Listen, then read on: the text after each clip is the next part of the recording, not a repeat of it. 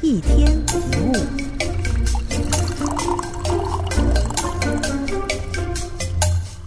一个不快乐的国王要求朝里的智者给他一个让心灵得到真正平静的方法，必须是能够适用于以下任何情况，包括了得意的时候、失意、忧愁、快乐、成功、失败，我都希望心灵得到真正的平静。智者想了一下，对国王说：“国王，三天之内我会给您一个完美的答案。”三天之后，智者交给国王一张纸条，上面写着。一切都会过去的，这句话很熟啊，是我非常喜欢的一句话。一切都会过去的，很有智慧的一句话。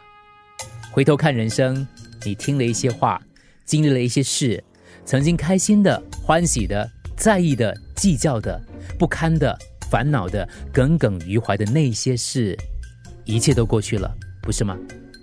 再回想几年前发生在你身上那件不得了的事，或者当时你生气。悲伤、沮丧，充满着无助，好像天快要塌下来了。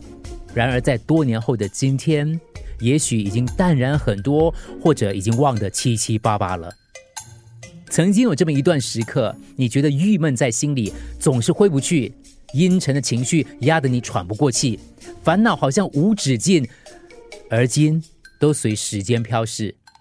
你曾经以为放不下的人、忘不掉的事、过不去的坎，最后都成了过眼云烟。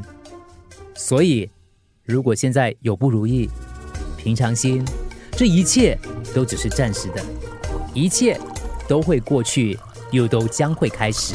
一天一物，除了各大 Podcast 平台，你也可以通过手机应用程序 Audio 或 UFM 一零零三 SG Slash Podcasts。收听更多一天一物。